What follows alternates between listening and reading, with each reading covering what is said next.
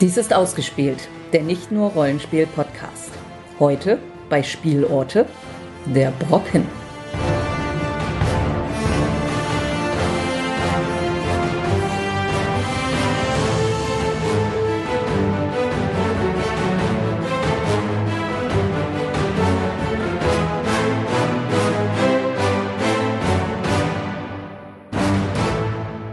Mein Name ist Sandra Und ich bin Jens.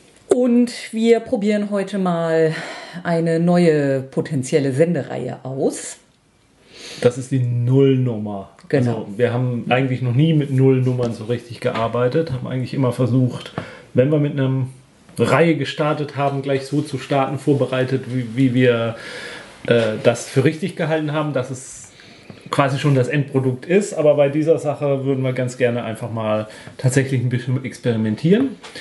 Und die Reihe heißt, Sandra hat schon gesagt, Spielorte. Ja, äh, und wir wollen euch geografische Örtlichkeiten vorstellen mit ihrer Geschichte und ihren Geschichten. Und Und dabei wollen wir explizit eigentlich nicht die ausgelutschten Orte machen. Also jetzt nicht unbedingt London, New York, Rom, Berlin.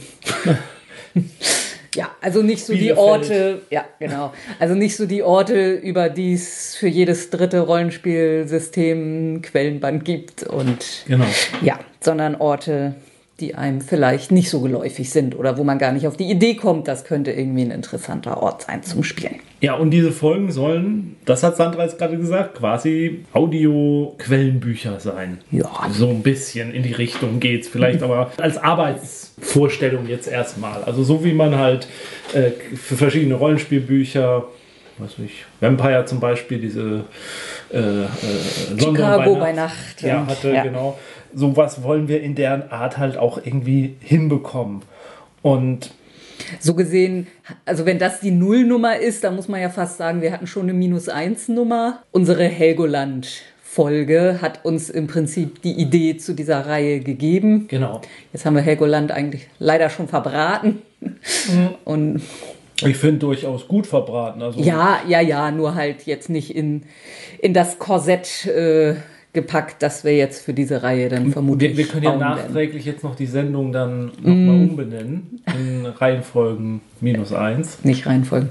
Äh. ja, da fängt es mit an, dass ich den Titel dieser Reihe lernen muss. Ähm, Spielorte minus eins. Und was wir auch ganz bewusst bei dieser Folge machen wollen, es ist jetzt wieder wie üblich äh, so eine Standardbesetzung mit Sandra und mir. Bei dieser Art von Folgen wollen wir aber tatsächlich versuchen, uns Leute ranzuholen, die einen Ort auch kennen, sei es, dass sie ihn tatsächlich wirklich kennen, was halt ähm, wirklich der, das Beste wäre, das Vorteil wäre, weil der echte eigene Eindruck zählt halt mehr als das, was man sie angelesen hat, oder die sich halt zumindest richtig gut mit diesem Ort auskennen. Und das ist jetzt mal ganz allgemein gesagt auch ein Aufruf, wer da Lust hat mitzumachen, der kann sich gerne bei uns melden. Der sagt, ich, da gibt es einen Ort in Wanne-Eickel, äh, den ich unbedingt vorstellen muss, weil der hat so eine tolle Geschichte und da könnte man so viele Geschichten drumherum erzählen und da könnte man so viel erleben und da könnte man so toll mit seinen Cthulhu-Ermittlern äh, arbeiten. Und Also gut, uns solche Orte vorschlagen könnt ihr natürlich auch, ohne in der Sendung dabei sein zu wollen. Genau. Aber wer das mag, kann das gerne machen. Aber klar, genau, wir, wir recherchieren auch gerne. Wir lesen auch gerne ein und äh, wir suchen immer eine Ausrede, um uns irgendwelche Bücher über irgendwas kaufen zu können. ja. Ja, für die Nullnummer haben wir uns nun einen Ort ausgesucht, den wir selber kürzlich besucht haben. Genau, den Brocken im Harz. Und wir wollen erstmal das Ganze, haben wir uns so überlegt, einleiten, wie wir, da hatte ich jetzt gerade meinen Versprecher, glaube ich, auch her, wie wir die Reihenfolgen halt anfangen mit einem Steckbrief des Ortes und von dem ausgehend dann ein bisschen was äh, über diesen Ort erzählen. Und auch das jetzt mal vorweggenommen, weil es eine Nullnummer ist, hat sich unsere Recherchearbeit für den Brocken jetzt auch, ist noch nicht so intensiv, wie ich es eigentlich den eigenen Anspruch an uns habe. dass wir in das Thema einsteigen. Also auch da bitte verzeihen, wenn wir in dieser Folge nicht so tief einsteigen und so tief in den Ort reingraben, wie wir das gerne machen würden. Eigentlich in den Ort reingraben, das ist gut. Hätte man bei diesem Ort sehr viel zu tun, bis man mal unten ankommt. Ja, vor allem, weil er ja aus, äh, glaube ich, Granitfels besteht. Also von daher das ist ein bisschen viel Arbeit. Gut. Ja. Ja, den fangen wir doch einfach mal an. Gut, Name, Der Brocken oder auch Blocksberg. Lage, Im Harz, in Sachsen-Anhalt, in Deutschland, Europa der Erde. Sonnensystem. Herkunft des Namens.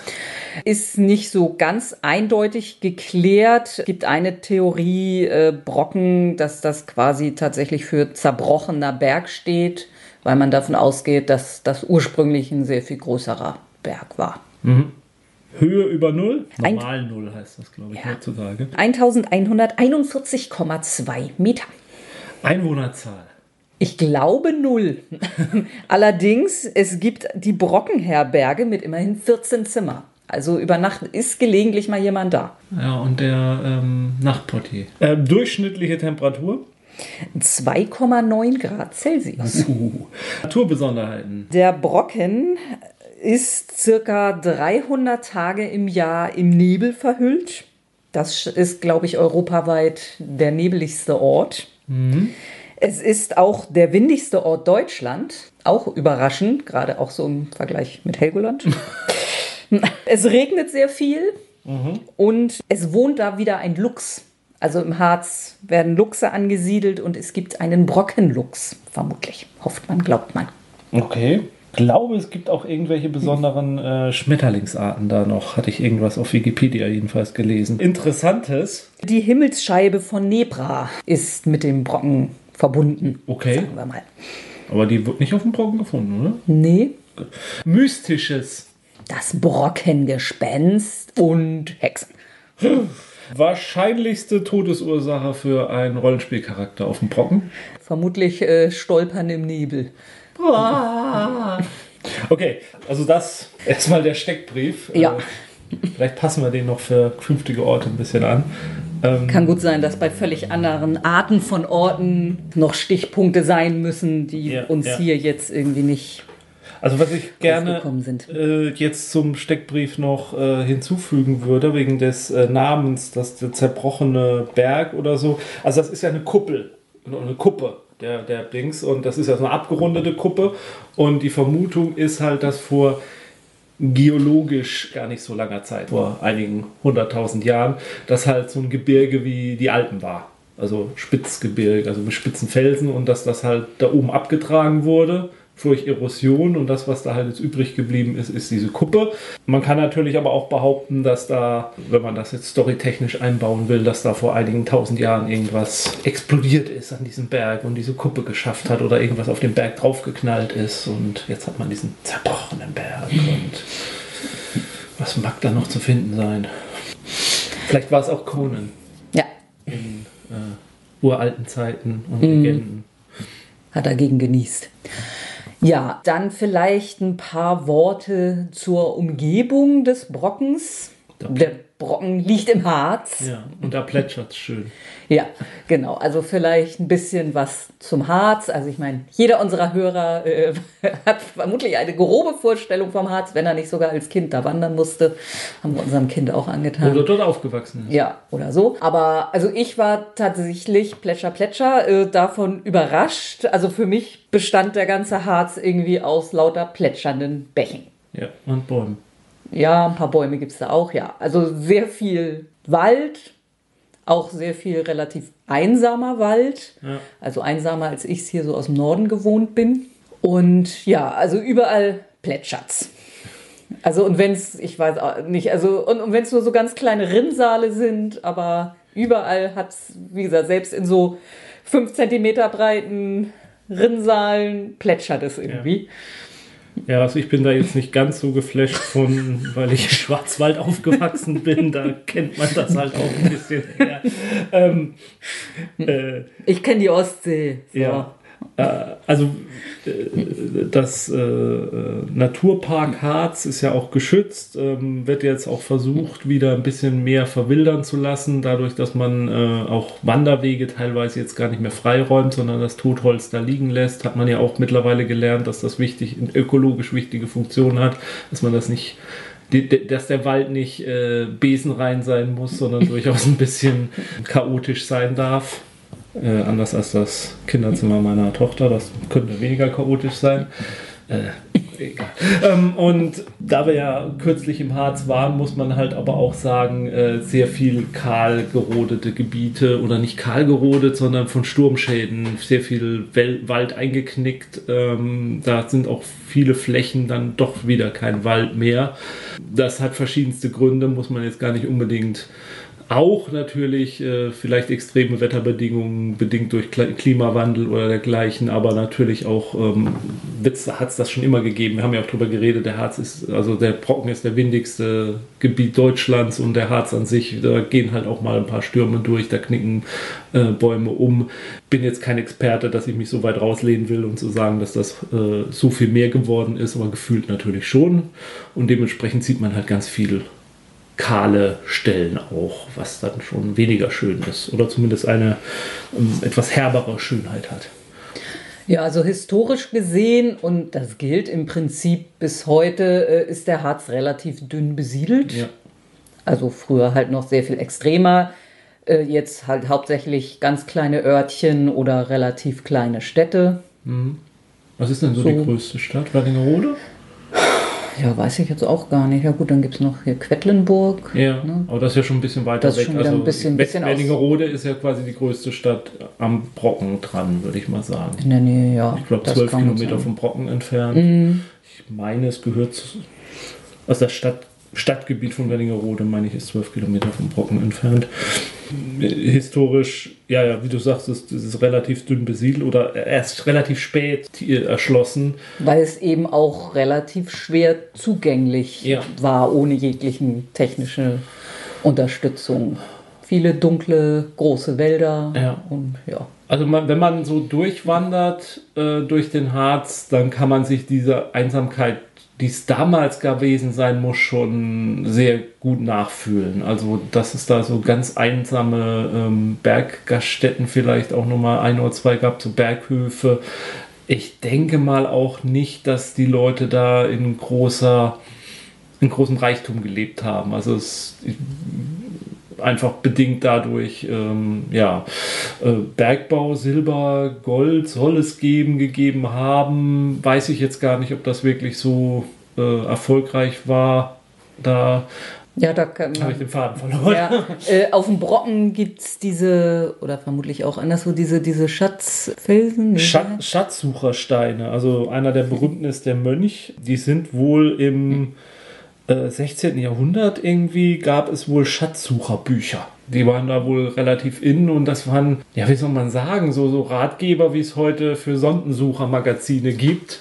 Äh, Bücher, die man sich kaufen konnte, natürlich noch nicht in gedruckter Form, sondern handgeschrieben, wo dann drin stand, da und da steht der und der Stein und der weist darauf hin, seinen Fingern, da solltest du mal nach Gold graben. Und da stellt sich halt die Frage, inwieweit das ähm, seriöse Werke waren oder der Versuch, äh, äh, leichtgläubigen Menschen das Geld aus der Tasche zu ziehen, weil man fragt sich halt immer, wie bei so vielen wie heute beim, ba bei, beim, beim ähm, Bankberater, der einem eine hochverzinsliche kanadische äh, Ölbohr Optionen verkauft. warum verkauft er mir die, äh, wenn das alles so ein tolles Ding ist? Warum arbeitet er dann überhaupt noch als Bankangestellter? Warum kauft er sich die nicht selbst? So muss man sich dann ja fragen, warum schrieb damals einer Schatzsucherbücher und verkaufte die und hat nicht selber das Gold ausgegraben da. Also das scheint mir so ein wenig seriöses Geschäft gewesen zu sein. Allerdings sind so Schatzsucherbücher aus dem 16. Jahrhundert natürlich vielleicht auch ein ganz netter Abenteueraufhänger irgendwie. Mhm. Also diese, ja, das mit Sicherheit. Ja, dass man da auf was stößt und da was drinsteht, was einen vielleicht auf eine ganz andere Sache äh, ähm, stoßen lässt. Und äh, was ich halt lustig finde, ist, ist, dass halt so was Typisches ist, was das ja oft in Fantasy-Rollenspielen auch auftaucht, halt, dass Leute einem eigentlich eine Schatzkarte verkaufen. Mhm, also ist, diese Dinge wohl auch damals eine Realität gegeben hat. Also, ja. ja, an der Stelle könnten wir sonst vielleicht tatsächlich überleiten zu der äh, im Steckbrief erwähnten Himmelsscheibe von Nebra. Mhm. Die, die ist ein bisschen arg alt, oder? Ja, die ist ganz 4000 Jahre alt? Ja, 3000? Äh, habe ich jetzt nicht im Kopf. Also mit meinen 4000 Jahren lag ich, glaube ich, äh, gar nicht so äh, schlecht. Also 3700 bis 4100 Jahre alt. Und gefunden wurde sie ähm, im 1999 von, von Raubgräbern auf dem Mittelberg der damaligen Gemeinde Ziegelroda, also nahe der Stadt Nebra in Sachsen-Anhalt. Was hat das jetzt mit dem Brocken zu tun? Man ist darauf gestoßen, dass der Brocken der Orientierungspunkt ist, um mit dieser Himmelsscheibe äh, ja die, die, die, die, Sonnenuntergang und Sonnenaufgang während der Sommersonnenwende so einzunorden, wo dann die Sonne steht, dass man, wenn man das halt einen Teil dieser Scheibe auf den Brocken ausrichtet, von dem Fundort aus bin da ein bisschen skeptisch, ob das wirklich ja. so. Ja, ich frage mich halt, ist der Fundort dieser Scheibe dann tatsächlich auch so der Ort gewesen, wo die hauptsächlich benutzt hm, wurde? Ich, hm. Ja, kann ja sein. Ja, warum nicht? Aber ich finde halt immer, man kann ja immer irgendwas nach irgendwas ausrichten und dann kann man hm. sich dann Sinn dazu dichten. Also das ist so, wie wenn man, wenn es drei Morde in der Stadt gab und man verbindet die Orte und oh, es ergibt ein Dreieck. Also ähm, andererseits kann man sich also ich, nein, das ist vielleicht, glaube ich, zu, zu übertrieben skeptisch jetzt von mir. Ähm, man kann sich das ja tatsächlich vorstellen, dass in damaliger Zeit äh, der Brocken ragt halt über alles hinaus und ist ein geografischer ähm, Orientierungspunkt und dass man so eine Himmelsscheibe, die man halt wohl benutzt hat, um kalendarische Feststellungen zu machen, äh, dass man die halt an sowas ausrichtet. Also ich halte es jetzt nicht für abwegig. Ob es jetzt aber wirklich hundertprozentig so war, weiß ich jetzt gar nicht. Wo, wo ist die denn jetzt eigentlich? Die ist im Halle, meine ich, äh, okay. im Landesmuseum in Halle. Also an der Himmelsscheibe ist ja vieles interessant. Da gibt es ja auch viele Mythen drum über die ähm, Herkunft der verwendeten Materialien, dass die relativ weit weg herkommen sollen. Und äh, es ist überhaupt nicht schwierig, sich da in diese Symbole, die da drauf sind, sich da irgendwas auszudenken, dass man da irgendein Ritual mit durchführen kann, um irgendwelche schlimmen Dinge zu, äh, durchzuführen. Oder, oder zu verhindern. Oder zu verhindern. Oder dass das Ganze, äh, wenn man es richtig interpretiert, zum Fundort von irgendwas Bedeutsamem führt. Zum Gral. Oder, no, nee, 3000, 4000 Jahre alt ist äh, für den Gral vielleicht ein bisschen. Äh, zur Bundeslade. ja, also so als Inspirationsausgangspunkt bestimmt zu gebrauchen. Ja. Für irgendwas. Äh, vielleicht sollten wir nochmal eine Sonderfolge über die Himmelsscheibe machen, um und dann besser vorbereitet zu sein darüber, was wir jetzt hier von uns geben. Ähm, ja. wir, wir, wir outen uns jetzt vielleicht vor einigen unserer Hörer, dass wir gar nicht so allwissend sind, wie bei manchen Themen rübergekommen sind, sondern dass das alles nur lag, dass wir uns kurz vorher alles angelesen haben. Sprich nur für dich selbst. Okay. Ja, dann können wir an dieser Stelle vielleicht auch noch mal das Brockengespenst erwähnen, das wohl früher äh, oft von Leuten, die oben waren, die haben in den Wolken, im Nebel merkwürdige Gestalten ausgemacht. Ja, hauptsächlich, wenn sie getrunken haben. Ja. Und da weiß man inzwischen, ich äh, löse es jetzt gleich auf. Diese verdammte Wissenschaft zerstört wieder alles. Ja, also es ist tatsächlich äh, der eigene Schatten. Also wenn man irgendwie günstig steht und die Sonne günstig steht und die Sterne richtig stehen, äh, dann wirft man halt so einen Schatten auf diese Wolken, die unter einem liegen, ja, ja. dass das halt, ja, und dann wird das eben noch ein bisschen verzerrt und ein bisschen gebrochen irgendwie. Mhm. Und dann sieht das sehr beeindruckend und vielleicht gruselig aus, wenn man keine Ahnung hat wie ja, es zustande kommt. Selbst wenn man eine Ahnung hat, erschreckt man sich vielleicht. Auch ja. Mal. Aber das ist ja, glaube ich, ein feststehender ähm, Begriff, also metrologischer Begriff, der wird auch mhm. wohl anderswo benutzt. Also es gibt Brockengespenst. Es gibt jetzt nicht nur am Brocken Brockengespenster quasi. Also das, mhm. das, ist auch, wenn das in anderen äh, Dings, dass man da teilweise vom Brockengespenst spricht. Aber die Zeichnungen oder, oder Darstellungen, die ich davon gesehen habe, das sah das für mich so aus, dass auch Leute, die unten am Berg stehen, dass sie dann nach oben gucken und auch da solche Dinge okay. dann sehen mm. können. Da frage ich mich jetzt halt tatsächlich, also das ist natürlich schon unheimlich, wenn man da so den, den Brocken vielleicht hochwandert und nach oben den Gipfel guckt und plötzlich da so ja. schattige, schattenartige Gestalten tanzen sieht. Mit schattenartigen Gestalten tanzen sieht, kommt man ja dann mhm. zum Blocksberg und zum Tanz mit dem Teufel und ja. äh, also von daher könnte auch eine Erklärung sein, wie bestimmte Mythen da um den Brocken vielleicht entstanden sind. Ja, ja. Ja, dazu könnten wir jetzt nochmal sagen, wir haben scheinbar, ohne dass es uns bewusst war, äh, bei unserem Besuch auf dem Brocken ziemlich Glück gehabt, mhm. weil wir tatsächlich einen nebelfreien Tag hatten. Also wir hatten super Sicht in jede Richtung. Mhm. Und ja, uns war gar nicht bewusst, dass das scheinbar ein ziemlicher Glücksfall war. Hattest du nicht vorhin in der Vorbereitung irgendwas gesagt? Es gab einmal ein Jahr, in dem 330 Tage im Jahr Nebel war? Mhm, das ist das Rekordjahr. Das okay. war in den 50ern, glaube ich. Okay. Ja. Also, ja. da kann man wahrscheinlich sehr oft auf den Brocken steigen, ohne viel zu sehen. Ja. Genau. Mit was wolltest du weitermachen? Ja, ähm, wird doch jetzt, wir hatten es gerade erwähnt, die Hexen würden sich jetzt irgendwie anbieten, mhm. so als historisches Ereignis oder Zeit.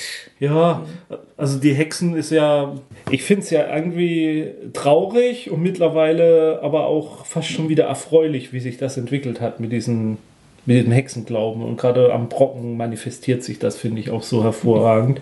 Diese Hexenverfolgungsgeschichten, die gingen ja eigentlich relativ spät los. Also das war ja erst im 16. Jahrhundert.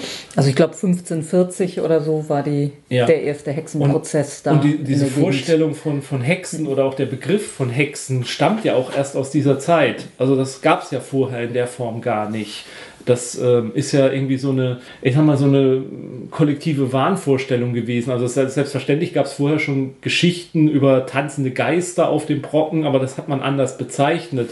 Und dann gab es halt 1540 wohl so einen Prozess gegen eine arme Frau, die dann halt unter Folter irgendwelche Aussagen drüber gemacht hat, dass man halt auf dem Brocken mit äh, dem Teufel äh, ähm, ähm, buhlt. Also Sex macht. Und äh, dass es da diese Hexentanz gibt oder diese Hexenreise und das halt alles um die Walpurgisnacht zum 1. Mai hin herum äh, passiert. Und das greift dann halt einfach hm, folkloristische Motive auf, die es zu dieser Zeit gab. Also, dass die Nacht vom, zum 1. Mai, die hat halt äh, schon aus heidnischen Zeiten halt eine folkloristische Bedeutung. Gibt es ja jetzt hier, also in Norddeutschland der Tanz in dem Mai ähm, oder in anderen Gebieten den Maibaum oder so. Das ist ja tief verwurzelt irgendwo. Das hat ja eine Besonderheit. Und darum herum hat man dann diesen ja, diese schreckliche Missetaten äh, dieser Hexenverfolgung halt herumgemacht. Also wo man halt aus den verschiedensten Gründen äh, Frauen und auch Männer angeklagt hat und zu Tode gebracht hat.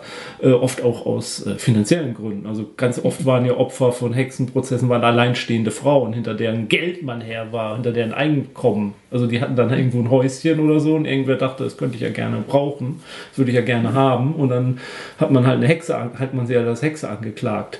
Ähm, und das hat halt so soll ich sagen, so, ein, so ein, heute wird man es als Beginn eines, äh, wird das halt in sozialen Medien mit irgendeinem Shitstorm beginnen und mhm. sich dann immer mehr hochsteigern. Äh, und damals waren es halt diese, diese Hexenprozesse. Und daraus entstand eigentlich halt erst auch diese Legenden um den Brocken und diesen Hexentänzen, die da oben drauf Ja gut, also äh, Legenden von, von Gespenstern ja, ja. und sowas, das gab es natürlich vorher schon, aber ja. da wurde es konkreter mit Teufeln und Hexen ja. dann. Und wie gesagt, das sind Menschen unschuldig umgebracht worden und heutzutage ist das eine Touristenattraktion. Und äh, mhm. ist das ja auch ein Kristallationspunkt für bestimmte, da möchte ich jetzt niemandem so nahe treten, aber für bestimmte äh, religiöse Strömungen auch, also Wicca-Kult und dergleichen mehr, was es ja da auch gibt. Da möchte ich mir jetzt gar nicht so, das ist alles älter oder mag älter sein oder da auch parallel sich dazu entwickelt haben, aber mittlerweile ist das ja fast schon, ist das ja was positiv be behaftet. Ja, positiv behaftet, genau.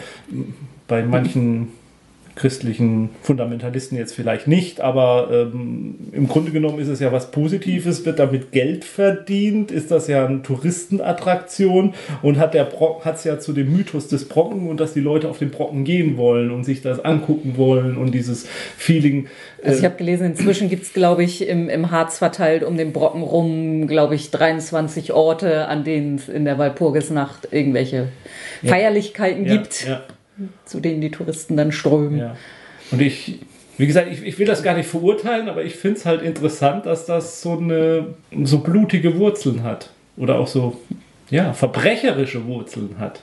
Mhm. Das finde ich äh, durchaus interessant, aber vielleicht auch gut, dass das, was jetzt übrig geblieben ist, eigentlich in Erinnerung nicht diese Leute sind, die die äh, Menschen getötet und, und missbraucht und gefoltert haben, sondern ja, das, das eigentlich der, der, der, der Ist eigentlich was relativ Lebensfrohes ja, bei rausgekommen. geblieben so. ist. Und mhm. vielleicht muss man da so das Positive sehen. Weiß ich nicht, ob man es sich so einfach machen kann, aber ähm, vielleicht ist das eigentlich eine ganz gute Einstellung dazu. Ja, rollenspielerisch würde ich sagen, gibt es da dann tatsächlich auch so zwei Ansatzpunkte, die einem sofort in den Sinn kommen. Einmal tatsächlich das Moderne, vielleicht tatsächlich irgendwelche düsteren Machenschaften, die sich in diesen Feierlichkeiten verbergen. Mhm, mh, mh, mh. Und ja, das andere eben tatsächlich die Zeit dieser Hexenprozesse. Also da habe ich dann sofort sowas wie äh, äh, Vampire der alten Welt, mhm. wo der Brocken der Harz bestimmt eine, eine dufte äh, Location ist für einen Vampir. Mhm. Mhm. Ja. Und ja, oder was äh, tatsächlich mal. Oder Werwölfe. Ja, oder was tatsächlich mal realistischeres, in dem es tatsächlich darum geht, jemanden in so einem Prozess, Hexenprozess, äh, frei zu bekommen und klar zu machen, dass da Leute dahinter stecken, die einfach nur niedere ähm, Motivgründe haben, da jemanden an Karren zu fahren. Und ja, ich tue mich tatsächlich mittlerweile schwer damit, ähm, so einen echten Abenteuer zu machen, wo echt böse Hexen auftauchen. Mm. Ähm, mm. Auf der anderen Seite dieses Bibi Blocksberg Hexen moderne geht mir mittlerweile auch irgendwo auf den Senkel. Also mm. so diese weisen äh, naturkundigen Frauen, das ist mir dann auch schon wieder fast so ein bisschen zu sehr in die esoterische Ecke. Mm. Aber auf der anderen Seite lieber so als äh, Menschen verbrennen.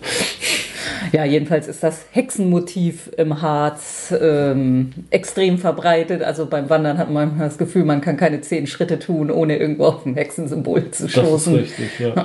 ja, ja. Und vor diesem Hintergrund aber auch überall interessante Felsformationen, die mhm. man mit ähm, ein bisschen Fantasie als Opferaltare oder gleichen mehr äh, interpretieren kann. Äh, lustig auch, wenn auf solchen Dingern dann so mal echte, mal menschlich gemachte, mal einfach nur von der Natur geformte Symbole drauf sind, die man dann mit gewisser Fantasie und äh, ähm, spielerisch okkulter äh, Vorbildung äh, als äh, ja, Zeichen deuten kann. Also da ist einiges zu finden an Inspiration. Mhm. Also in dem Zusammenhang hier was vergessen, damit wir auch die was für die äh, humanistische Allgemeinbildung tun, sehr stark von diesen Dingen dann geprägt, beziehungsweise dann das jetzige prägend ist dann halt Goethe mit Faust. Wo, ähm, Gibt auch einen eigenen Goethe-Wanderweg zum genau. Beispiel. Goethe soll selbst viel auf den Brocken gewandert sein und da sich inspiriert haben mhm. lassen. Und es gibt bei Faust halt äh, ein Kapitel, wo Goethe, äh, nee, oh, Dr. Faust zusammen mit äh, Mephisto, ja, glaube ich, Mephisto dann äh, auf den Brocken hinauf geht, um da die Machenschaften da zur Walpurgisnacht äh, zu, zu äh, beobachten. Ich muss zugeben, ich habe Faust nie gelesen. Echt? Ich hatte Deutsch-LK. Ich wollte gerade sagen, also wenn es einer von uns gelesen hätte, dann du. Ja, wir haben relativ viel Zeug gelesen, aber wir haben keinen. Faust gelesen. Ich glaube, unser Lehrer fand das nicht so gut. Ich glaube, der mochte das nicht so. Bertolt Brecht? Ja, der hat wahrscheinlich absichtlich äh, den Brocken ausgeschlossen, so als Schwarzwälder. Das kannst es, Du sollst kein anderes Gebirge haben. Du sollst kein deutsches Mittelgebirge neben mir haben. Mhm. mhm. Und damit dann relativ früh einsetzend halt dann der Tourismus oder, oder dadurch dann halt entwickelt sich der Tourismus auf dem Brocken und äh, die Brockenbahn 1899 dann erbaut, die dann dampfbetrieben ja bis heute hochfährt und äh, deren Pfeifen und Schnauben man durch den ganzen Harz hört. Ja gut, nicht nur die Brockenbahn, sondern überhaupt die, die Harzbahn. Also Ja, es ja, fährt ja. nicht nur den Brocken hoch, sondern auch durch Nee, den das ist Harz. ja Nebenstrecke Ja, der ja. Brockenbahn. ja, und das stimmt. Also wir haben, wir waren ja nun ein paar Tage im Harz unterwegs und wir haben sie tagelang immer nur gehört, bis wir sie dann endlich das erste Mal wirklich gesehen haben. Ja. Ja, da könnten wir fast von der Bahn dann die nächste Überleitung machen, Ja. weil nämlich die Bahn nicht ununterbrochen fuhr. Jedenfalls nicht für Auf alle. dem Brocken hoch, genau. Denn da gab es eine Zeit, in der der Brocken Sperrgebiet war. Ja. Also äh, im Zweiten Weltkrieg schon gab es, meine ich, da Funkstationen oder so. Die wurde mal bombardiert, wenn ich das richtig in Erinnerung habe. Aber äh, der Brocken ist jetzt nicht gerade so ein Kristallisationspunkt für ähm, Nazi-Größenwahn gewesen wie Helgoland, sondern die schlimmere Geschichte beginnt im Kalten Krieg eigentlich. Ne? Ja, ich glaube 1961 ging das los. Also das- also der Brocken liegt ja auch ziemlich dicht im Grenzgebiet. Ja, grenzt an Also- Niedersachsen und gar nicht weit weg davon und ist, ist ja weit sichtbar, also auch von der Westseite weit sichtbar gewesen. Ja, und war deshalb als Abhörort geradezu ideal, ging wohl bis in die Nordsee raus. Also die konnten da wirklich sehr weit hin in alle Richtungen abhören. Und es war dann eben militärisches Sperrgebiet. Ja. Also es durfte niemand Ziviles rauf. Und das ging bis 89. Ja, also es ist tatsächlich eine Mauer drumherum gebaut gewesen, um den Gipfel herum. Und da standen dann Antennen, da standen diese Golfbälle, unter denen sich halt dann die äh, Teleskopantennen verbargen. Und da wurde halt kräftig gelauscht, was der Klassenfeind so macht. Da wurden Telefongespräche abgehört teilweise. Ähm, Gibt es die Geschichte, dass Helmut Kohl Ja, aber das war, glaube ich, kein Telefongespräch, sondern, oder? Also das Doch, war ja. doch bei einer Zugfahrt. Achso, hat er aus dem Zug mit jemandem Ja, so habe ich es verstanden. Okay. irgendwie. mhm. Also, dass da Telefongespräche abgehört werden konnten von Helmut Kohl, als er sich mit Honecker getroffen hat und Honecker dann schon vorher wusste, was Kohl mit ihm besprechen will. Das soll da drüber gelaufen werden. Es gibt so Geschichten, dass die Kuba-Krise mit ausgelöst wurde, dadurch, was man auf dem Brocken über die Amerikaner abgehört hat. Militärische Manöver wurden abgehört, also wenn da Panzer durch die Lüneburger Heide fuhren, dann äh, zu irgendwelchen Übungszwecken, dann hat man auf dem Brocken mitgehört, wie die Kommandanten sich da untereinander unterhalten haben. Und das wurde dann alles äh, aufgeschrieben, notiert äh, und äh, nach Berlin geschickt in die Stasi Hauptzentrale und ähm, wurde da dann entsprechend benutzt. Es waren auch in mehreren Schichten, 24 Stunden äh, besetzt von Stasi-Offizieren, die da äh, mitgehört haben. Und nicht nur Stasi-Offiziere, sondern es gab noch einen Extrateil, der der Sowjetunion unterstand. Und da hat der sowjetische Militärgeheimdienst, der GRU, GRU, ähm, mit abgehört und hat halt auch die NATO abgehört und hauptsächlich für, für militärische Zwecke Nachrichten aufgefangen. Und das ging sogar bis 1994 noch, also auch deutlich nach der Wende, bis da die letzten Soldaten abgezogen wurden. Und äh, ich hatte, äh, irgendwo habe ich gelesen, also dass der Harz oder die Harzer Berge äh, im Kalten Krieg das mit äh, Spionage Tätigkeit äh, am dichtest, äh, am meisten, also wo, wo die am meiste Spionagetätigkeit in Deutschland stattgefunden hat. Denn auch, muss man fairerweise sagen, auf den Gipfeln des Harzes auf westlicher Seite standen genauso Abhöranlagen von den Amerikanern, von den Franzosen, von den Deutschen, die halt in die andere Richtung gelauscht haben. Also da hat man sich jetzt nichts getan. Ja, aber nichtsdestotrotz eine interessante äh, Location irgendwie für, für eine Geschichte, also die da Spionageabenteuer Ja. jeder Art. wo man sich da einschleicht, um ähm, irgendwas zu sabotieren oder vielleicht sogar irgendeine Nachricht unterzuschieben, die so vielleicht gar nicht aufgefangen wurde, irgendwas weiterzuleiten, was man gar nicht weiterleiten wollte. Ähm, ein Einsatztrupp, der sich durch, die, äh, durch den Schnee, den Brocken hinaufkämpft, nicht Oh, gesehen ich kann mir werden das so kann. vorstellen. Ja. Haben wir eigentlich betont, dass wir eine der schwierigsten Routen den Harz, äh, den, den Brocken hochgegangen sind? Durch ein ausgetrocknetes Flussbett über Steine hinauf, was das so als Wanderweg im Harz gilt, ne? Mhm. Ja, wir sind halt den kürzesten Weg gegangen. Ja, und ne? dafür den steinigsten. Ja, und, und hügelig, äh, steinigsten. Und Ja. Also man kann auch mit der Bahn hochfahren, kann auch Ah, mit der ja Bahn Weicheier. runterfahren, genau. Das machen die, die hochgewandert sind. und dann nicht mehr können. Und ja, also das finde ich spannend, aber auf der anderen Seite kann es halt natürlich auch ein Ausgangspunkt sein für ein Abenteuer, dass da bei diesen, dass da was aufgenommen wird. Also ich habe mir das so ein bisschen auch hinsichtlich, es gibt diese Szene, oh, Achtung, Spoiler für Leute, die Twin Peaks nicht kennen, es gibt ja diese Szene in Twin Peaks, wo ähm, der Major dann zu Agent Cooper kommt und sagt, sie haben in dieser geheimen Aufzeichnungsanlage irgendwelche seltsamen Botschaften gefunden, sowas könnte man, äh, und die möchte er ihm jetzt übergeben und da taucht dann sein Name in irgendwelchen Funknachrichten auf, die man da aufgefangen hat. Also da könnte ja auch mal was von oben aufgefangen werden oder irgendwelche UFO-Signale oder äh, irgendwelche ähm, Ist eigentlich auch ein super UFO-Landeplatz ja, da oben. genau. Oder irgendwelche Grunzlaute aus dem Ozean oder so. ähm, also von daher könnte das auch ein Ausgangspunkt für ein Abenteuer sein. Und ähm, ja, wo man dann dahin muss. Oder Leute sind ver, die, die, die Funkschlauscher äh, sind plötzlich durchgedreht, weil sie irgendwas gehört haben im Äther und haben sich gegenseitig umgebracht. Und jetzt hat man den Funkkontakt mit der Station da oben verloren und jemand wird dahin geschickt. Also so eine ähm, ähm, Belagerungsgeschichte dann vielleicht auch daraus machen. Ja. Also ja, das ist, da kann man sich viel vorstellen.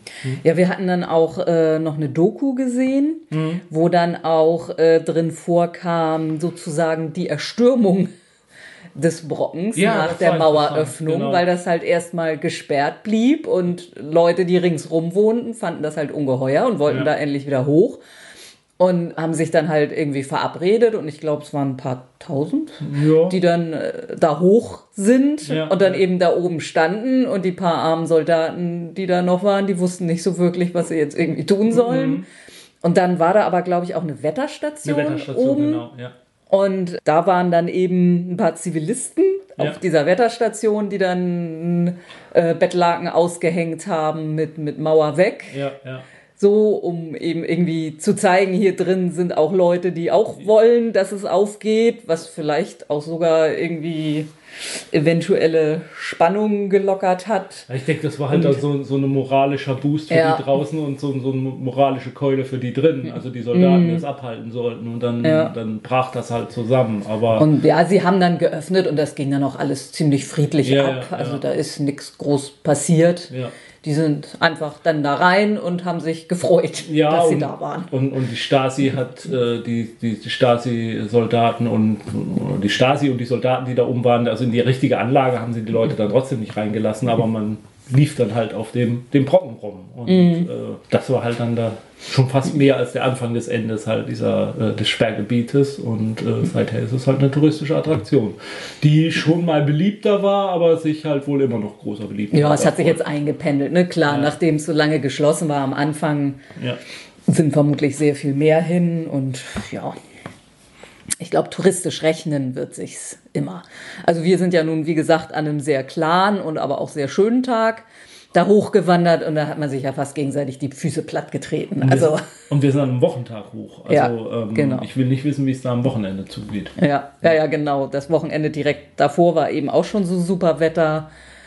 Also ich glaube, da kannst du dich dann fast schon hochschieben lassen. Ja. Also was, was wir leider nicht besucht haben, was ich bereue und was das Einzige wäre, warum ich vielleicht nochmal auf den Brocken so rauf wollen würde, aber dazu vielleicht auch gleich mehr, äh, ist, äh, da gibt es jetzt halt mittlerweile ein, ein Museum über diese ganze Nachrichtentechnik und die Stasi-Tätigkeit und so. Das hätte ich mir schon ganz gerne angeguckt. Ansonsten muss man sagen, ist der Brocken selber ziemlich öde. Ja, Als- also als- gerade oben drauf. Oben Ja. drauf ist es kalt und windig und öde. Ja. Also gut, wenn man gute Sicht hat, dann ist natürlich nett, Mhm. mal da so in alle Richtungen zu gucken. Da sieht man dann schon. Aber letzten Endes sieht man auch nur Wald Ja, ja. in Ähm, alle Richtungen. Also die Kuppe an sich ist halt, das ist ja auch über der Baumgrenze dann, das ist karg bewachsen. Da gibt es so ein paar Zwergfichten, glaube ich, die da äh, Mhm. vor sich hin wachsen. Und äh, es gibt einen Brockengarten, den man sich äh, irgendwie ein bisschen angucken kann. Da pflanzen Leute so ein bisschen was botanisch. Die Kantine soll nicht wirklich gut sein da oben, habe ich mir sagen lassen. Das haben wir ja auch nicht ausprobiert, aber ich meine, als Es, es gibt dann halt da oben, es gibt den Bahnhof, Ja. es gibt dieses eine hohe Gebäude, wo jetzt eben irgendwie Restaurant, Hotel und ich weiß nicht, was noch drin ist. Die Wetterstation muss da irgendwo sein. Mhm. Und dann ist eben das eine Gebäude, wo dieses Museum drin ist.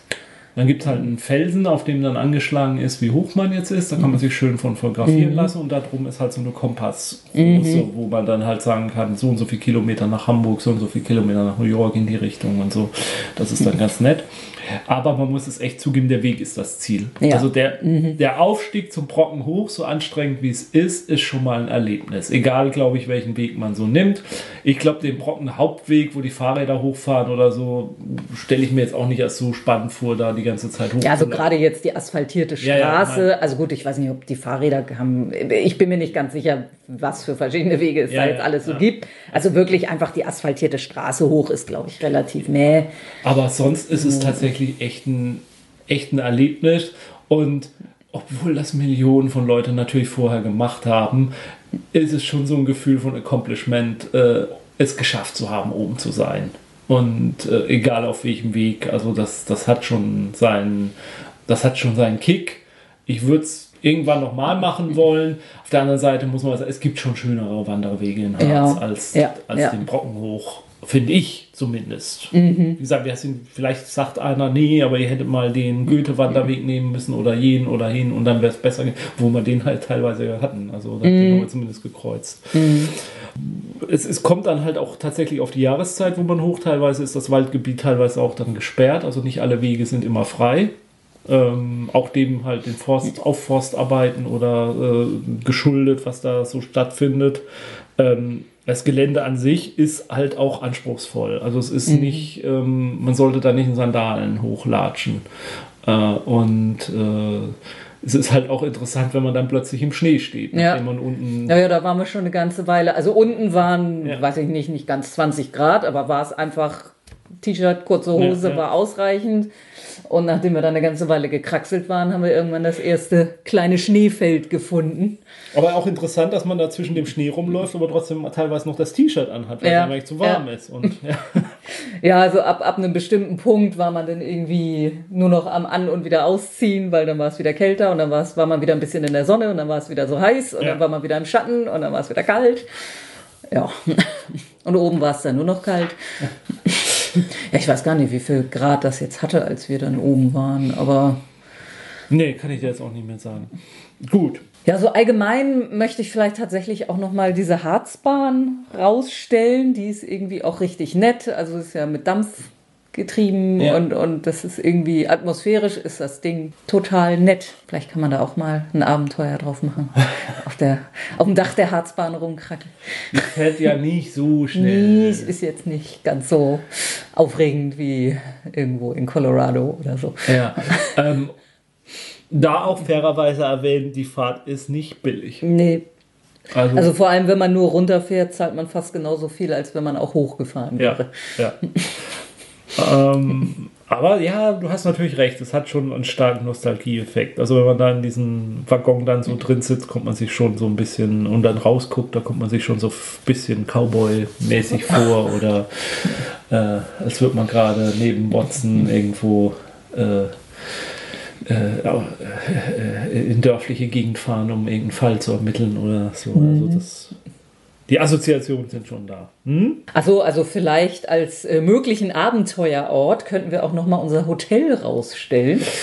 Das ist richtig, ja. Können wir vielleicht an dieser Stelle tatsächlich ein kleines bisschen Werbung machen, indem wir es einfach mal erwähnen. Und zwar ist das das Gasthaus zur Steinernen Renne. Und das ist über Werning, Werniger, Wernigerode, ähm, mitten im Wald, mitten auf dem Berg. Ich glaube, so acht Wanderwegsmäßig, so acht Kilometer vom Brocken entfernt. Wenn Ja. ich es jetzt nicht falsch in Erinnerung habe. An einem Wasserfall gelegen. Genau, mitten am Wasser und an einem richtig lauten Wasserfall. Das, Ja. das ist da schon nicht mehr plätschern zu nennen. Und das liegt halt ziemlich einsam im Wald. Mhm. Also unser Navi, als wir da im Auto, äh, als wir da hochgefahren sind, äh, zeigte irgendwann nur noch grün. Mit Glück noch mal irgendwo eine Straße, aber meistens waren das schon nicht mal mehr Straßen, die das Navi Mhm, noch kannte. Und äh, ja, einfach nur noch grün. Und eigentlich darf man da auch gar nicht mit dem Auto hin. Also eigentlich ist das ja Teil des Naturschutzgebietes, ähm, des Nationalpark Harz. Und ähm, man hat halt als Hotelgast quasi so eine Ausnahmegenehmigung dahin zu fahren. Ja. Und das ist schon eine abenteuerliche Strecke da auch mit dem Auto, jedenfalls für mich. Und gesagt, Und du kommst auch noch Schwarzwald. ja, das ist schon lange her. Ich gebe gerne zu, dass ich vielleicht auch einiges verlernt habe, was Serpentinenfahren angeht. Aber boah, das fand ich schon nicht, nicht ohne, da sich hochzukämpfen.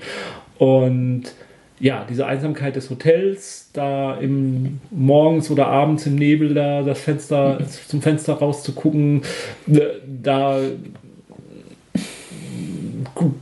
Da kann schon Gruselstimmung Ja, aufkommen. genau. Also da kann man sich gut vorstellen, dass sich da eine Reisegesellschaft einfindet, ähm, äh, um irgendwas äh, im Harz zu ermitteln. Kusuluide Ermittler, die da untergekommen sind, um von dort aufzusteigen und äh, nachts seltsame Geräusche ums Haus herum hören und äh, ja, dann von einem gefährlichen Harzer Rollybody angefallen werden. Äh, ein, ein, ein, Familieninsider. ja, ist ein, ein, mystisches Fabelwesen, was ich mir für meine Tochter ausgedacht habe, um sie irgendwelche Stories während der Wanderungen zu Um sie erzählen. irgendwie bei Laune zu halten. Ich habe mir, glaube ich, sehr viel. Ich hätte mal aufschreiben müssen, was ich mir alles Mhm. zum Harzer Rollybody ausgedacht habe. Ja. Irgendwas mit Brillen. Mhm, dabei. sind alle kurzsichtig. ah, ja, genau. Deshalb fallen sie immer bei Optikern ein. Ja, stimmt. Ähm, Ja, also jedenfalls ist das dann natürlich nochmal eine ganz andere Atmosphäre, weil da sind dann auch keine Straßenlaternen und im Wald sowieso schon mal gar nicht. Und da ist halt ringsrum. Du gehst ein paar Schritte und bist im Wald. Und es wird halt überraschend schnell auch dunkel. Mhm. Also auch im Sommermonaten. Dadurch, dass halt die Sonne schnell mal hinterm Berg verschwinden kann. Und ähm, ja, dann ist man, ist man plötzlich weit, weit weg von der Zivilisation. Ja.